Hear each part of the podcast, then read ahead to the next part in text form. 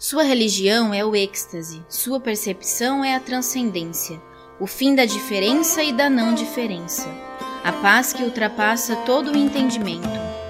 Na Índia, tradicionalmente as mulheres são consideradas inferiores aos homens.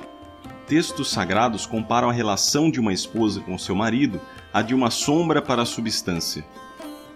Sua inexplicável capacidade de desvendar o mundo espiritual a transformou em santa, senão a própria Divina Mãe em carne, dignas de curas, milagres, respeito e louvor.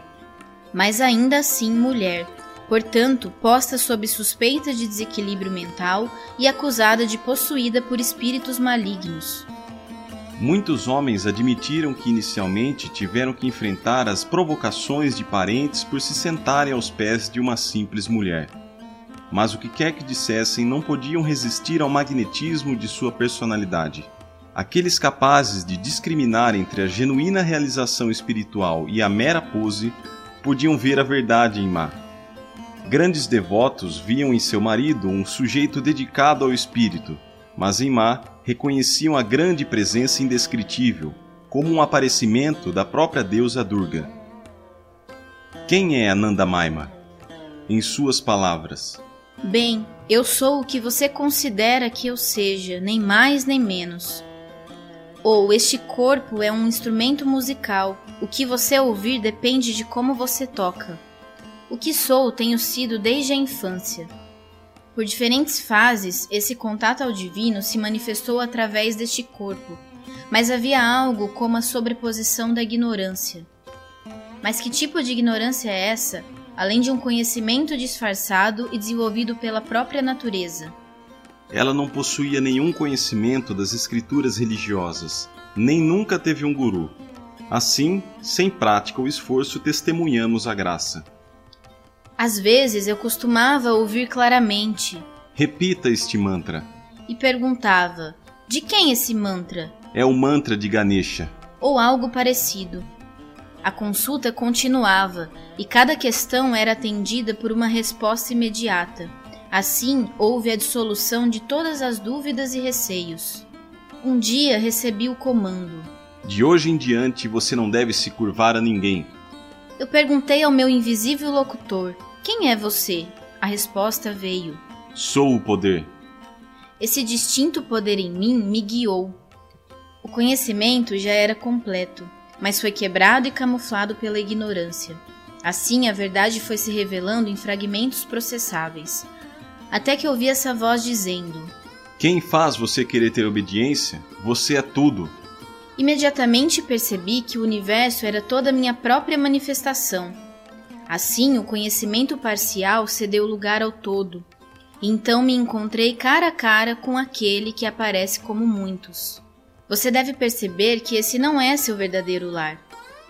Quando alguém reside em um país que não é o seu, como pode escapar do sofrimento de ser um estrangeiro? ainda mais quando sua pátria é onde não há angústia, tristeza, violência, ódio ou estranhamento, onde não há nenhuma graduação entre opostos de luz e escuridão. Um estrangeiro, um visitante, não deve permanecer aqui por muito tempo. Enquanto ele, em sua ignorância, acredita que pode encontrar felicidade, seja na forma de fama, riqueza, poder ou amor humano, ele continuará sua viagem Nessa jornada, enquanto estamos na ignorância, somos escravos de nossos humores, desejos e impulsos. A liberdade do homem comum é como a de uma vaca amarrada a um poste por uma corda. Dentro dos limites da corda, ela tem liberdade. Mas é claro, se a vaca for capaz de se soltar, ela ganha liberdade completa. Da mesma forma, a pessoa que faz o esforço espiritual correto pode cortar a corda da ilusão que o liga ao mundo finito, e assim pode alcançar a unidade.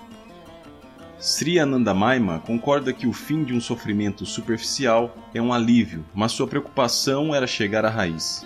Seu diagnóstico é que a alienação do um, o verdadeiro eu, é a causa básica de todo sofrimento. Portanto, acabar com o sofrimento mundano é tratar os sintomas, o que não ajuda a causa original. Na verdade, eliminar uma angústia pode até prolongar a doença. O sofrimento é um meio para acabar com o sofrimento. Assim como o fogo queima toda a escória e o lixo, o sofrimento purifica o coração do homem de todas as impurezas e resulta numa crescente concentração em sua busca pela verdade. Quando ele se torna profundamente consciente de sua fraqueza, atormentado pela angústia e pelos impulsos indesejáveis, quando aflições como pobreza, luto ou a humilhação o fazem sentir que sua vida é fútil, então e só então ele desenvolve verdadeira fé e fica ansioso para entregar-se aos pés do Ser Supremo. A grande promessa é: por tristeza o Senhor dissipa a tristeza, e pela adversidade ele destrói a adversidade. A solução de todo o problema é sentir o que está acontecendo e sentir com clareza, pois o que você sente é guia à busca suprema. Nada é desperdiçado. Na busca pela verdade, não deve se permitir ser dominado por nada, mas deve assistir cuidadosamente qualquer fenômeno, mantendo-se totalmente consciente, amplo, desperto e mantendo o domínio completo sobre si mesmo. Perda de consciência e de autocontrole nunca estão certos.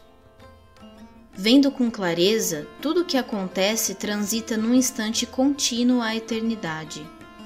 Se o seu objetivo é o supremo, o último, você será conduzido pelo movimento de sua verdadeira natureza. Só o que pode ser expresso em palavras está sendo dito, mas o que não pode ser colocado em linguagem é de fato aquilo que é. Então você diz: É isso, encontrei. Esse é realmente ele. Mas qual é o outro? Você, limitado pela linguagem, pressupõe um resultado separado. O estado de unidade suprema não pode ser descrito como aquilo e nem algo diferente disso. Sem atributos, não pode haver coisas como qualidade ou ausência, existe apenas o ser. Você deve tentar chegar ao entendimento de que tudo se origina dele. A aparência do mundo e seu desaparecimento são, em última análise, a mesma coisa, ambos são ele. Nada pode ser excluído. Assim, originado pelo próprio, tudo tem por propósito o encontrá-lo, a destruição do véu da ignorância, a suprema realidade. Essa realização, a realização de Deus, é o único objetivo no qual sua respiração vale a pena. Esse é o único movimento digno de ser chamado de ação, aquele que leva a união eterna do homem com Deus. Todo o resto é inútil.